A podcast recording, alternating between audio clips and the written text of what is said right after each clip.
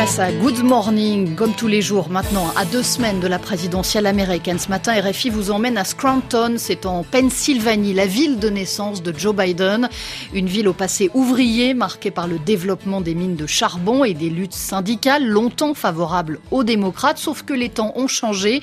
En 2016, c'est justement cette classe populaire hein, qui a fait basculer tout l'État dans l'escarcelle des républicains. Aujourd'hui, c'est en mettant en avant son attachement familial, ses origines sociales, humble que Joe Biden essaye de reconquérir ses électeurs perdus. Euh, Carlotta Morteo, vous étiez à Scranton il y a quelques semaines. Est-ce que les gens sont sensibles au fait que Joe Biden soit un enfant du pays?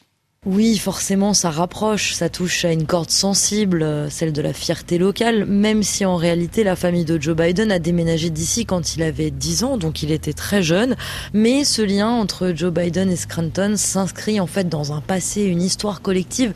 Écoutez Adèle, par exemple, 71 ans, née à Scranton et dont les parents, les grands-parents étaient mineurs ici, syndiqués, démocrates jusqu'au bout des ongles. Le parcours de sa famille ressemble à celui de Joe Biden.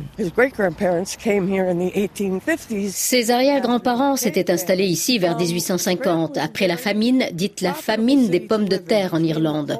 Scranton était une ville prospère grâce aux mines de charbon et aux trains. Il y avait beaucoup de travail et de nombreux Irlandais étaient mineurs, donc c'était une destination pour les immigrés à l'époque. Tout ça, ça fait écho à mon histoire personnelle. Et puis cette idée qu'il aurait abandonné Scranton, non, son père a déménagé sa famille dans la Delaware à cause du travail. Mais Joe Biden avait encore beaucoup de familles ici euh, à qui il rendait visite régulièrement. Donc je pense qu'il n'a jamais oublié là où il a grandi là où il a été enfant. Et justement, Carlotta, vous êtes allée jusque devant la maison où a grandi Joe Biden.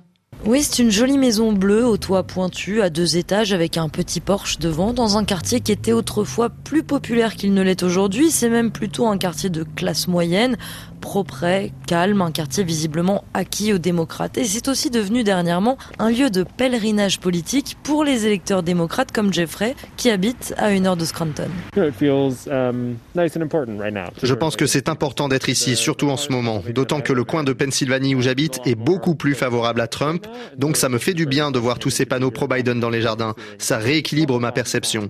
C'est difficile d'être optimiste vu ce qu'il s'est passé aux dernières élections. On ne sait toujours pas de trop de quel côté va pencher la balance, mais je garde espoir.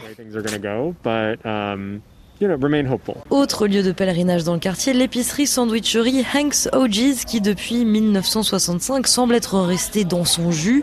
Des photos, des statuettes de baseballeurs et de nombreuses caricatures d'hommes politiques, JFK, Clinton, Bush, Obama et juste à l'entrée, comme s'il vous accueillait, une effigie à taille réelle de Joe Biden en carton à laquelle Tom Owens, le propriétaire des lieux, tient beaucoup. Il est là, il est là tous les jours. Non, mais il vient nous voir en vrai aussi depuis des années en tant que sénateur, en tant que vice-président.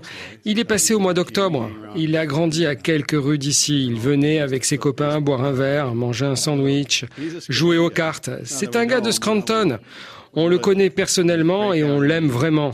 Joe est un gars humble, il est sympa avec tout le monde, il met les gens à l'aise. On l'adore.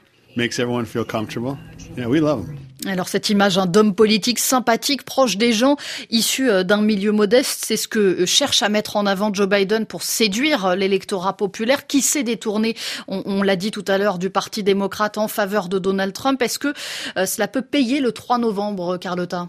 Difficile à dire, l'élection risque d'être très serrée en Pennsylvanie. Dans les quartiers plus populaires de la ville où je suis passé, justement, on trouve beaucoup plus de marques de soutien à Donald Trump. La classe populaire ici se sent trahie par le Parti démocrate, incarné par Joe Biden, et il est vu désormais comme le parti de l'élite et des minorités ethniques. Alors, même si Scranton, où siègent aujourd'hui de grandes entreprises, des universités, des hôpitaux, même si Scranton penchera probablement cette année encore vers le camp démocrate, il faut voir ce que feront les comptes plus pauvres autour de Scranton, Luzerne, Lackawanna. C'est là que se jouera l'élection en Pennsylvanie, là où Donald Trump avait séduit et séduit encore. Carlotta Morteo, envoyé spécial d'RFI aux États-Unis pour cette présidentielle et Donald Trump est attendu justement en Pennsylvanie aujourd'hui après deux meetings de campagne lundi dans l'Arizona.